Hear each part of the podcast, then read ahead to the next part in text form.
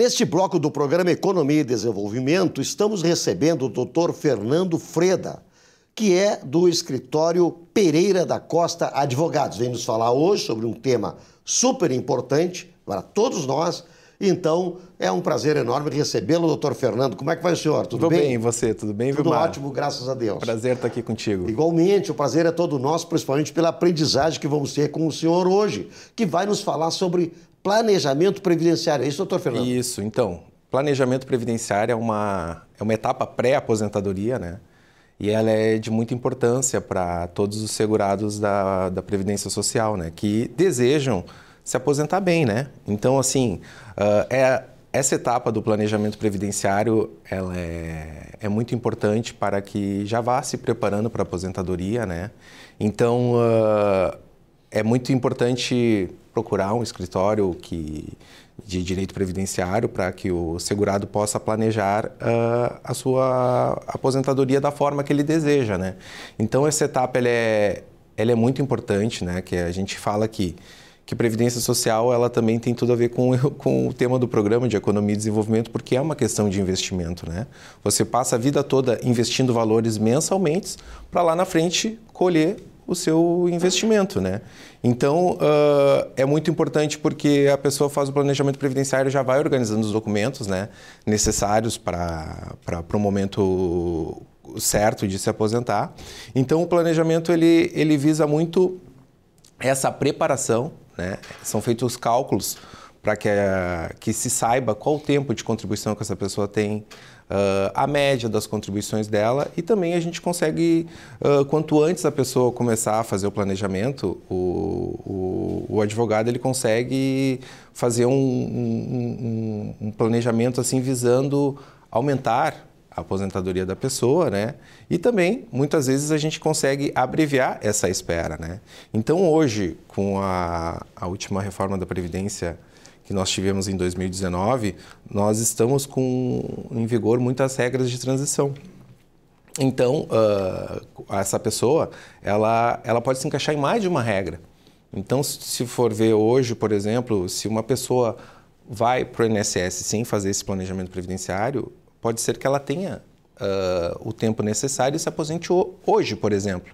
Só que o servidor ele não vai orientar a pessoa da melhor maneira, porque talvez seja o caso dela esperar três meses, pode acontecer de, dessa, desse benefício aumentar 200 reais.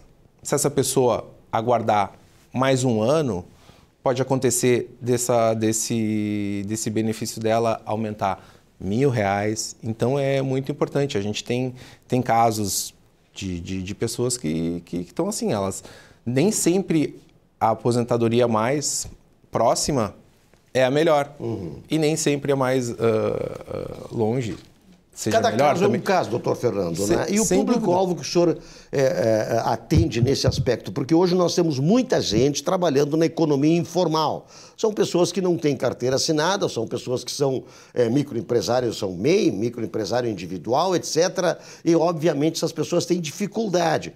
E seria este o público-alvo claro, que os senhores atendem? Sem dúvida. Os segurados obrigatórios, os, os empresários, todas essas pessoas podem planejar, eles podem planejar mais ainda, né?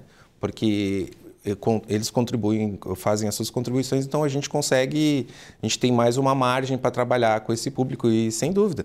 E também o nosso público-alvo que você pergunta assim, ó, nessa questão do planejamento previdenciário, eu, eu oriento a, a, aos jovens já, né? A pessoa com 35... Isso eu perguntar, doutor é. Fernando, a partir de que faixa etária já tem que se, já deve se começar deve a fazer? o quanto antes. Imediatamente. Por exemplo, a pessoa está com 35, 40 anos. É o, o a idade ideal para começar a se planejar, né? Porque daí tu ainda tem um tempo para trabalhar, para eventualmente aumentar as contribuições, né? Uh, para aumentar é média, a sua média, né? claro. Pelo fator previdenciário. Exato. O fator agora uh, já foi extinguido com, com, com, a reforma da Previdência, tem ainda numa regra de transição, mas uh, sim, sem dúvida, quanto antes a pessoa começar a se planejar, melhor. Então eu oriento assim de 35, 40 anos, claro, evidentemente que a pessoa chega lá com 50, 50 e poucos também é uma idade boa, né? Mas também a gente também, nessa área do planejamento previdenciário, a gente também não consegue fazer milagre, né? A pessoa chega lá com 60 anos querendo planejar uh, uh, algumas contribuições a mais ou menos, aí a gente não tem tanto tempo para trabalhar, né? Então, uh, essa questão do planejamento previdenciário, se a pessoa já faz com 35, 40 anos, ela já vai guardando os documentos necessários, uh, já vai se planejando na questão de, de, de o que pedir para sua empresa, né? Alguns documentos que, que abreviam, porque quando chega lá na, na, na oportunidade de pedir aposentadoria, o INSS ele pede alguns documentos que geralmente demoram, né?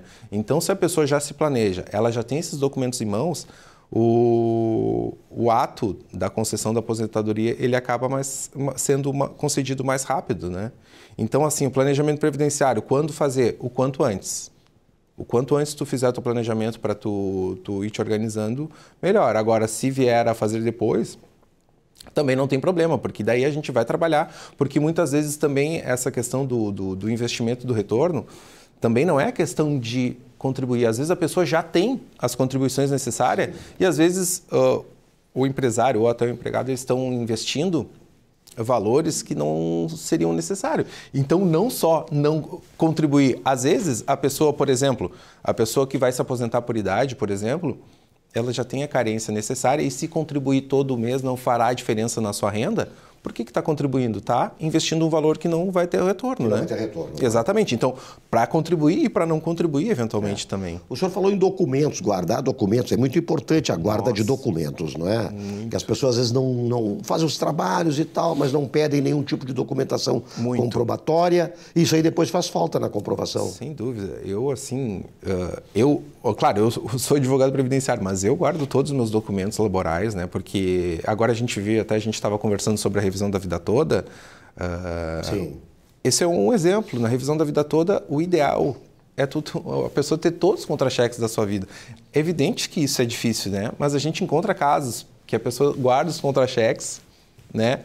Uh, por data, assim, porque a revisão da vida toda são, são salários anteriores, né? A 94 e até 82 o INSS não tinha isso no banco de dados. Então, como é importante tu guardar documentos, né? E essa questão do planejamento previdenciário, se tu já fizer antes, a gente já vai conversando.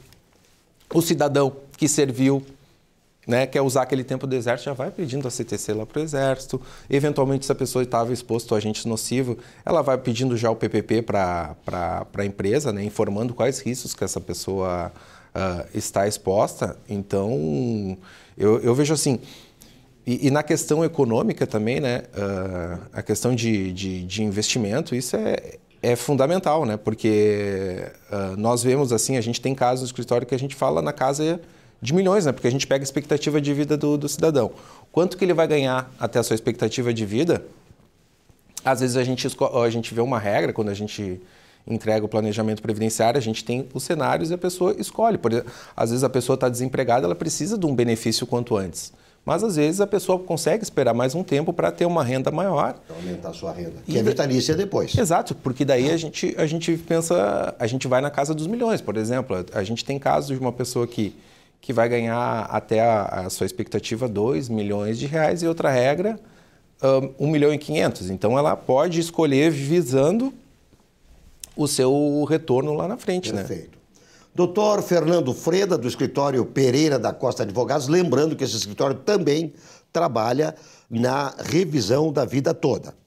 Está à disposição, né, doutor claro. Fernando, para atender a clientela em geral, porque é um escritório, entre outras coisas, também especializado na área previdenciária. Doutor Fernando, muito obrigado pela sua participação. Obrigado a você. E até a próxima até oportunidade. Mais. Um abraço.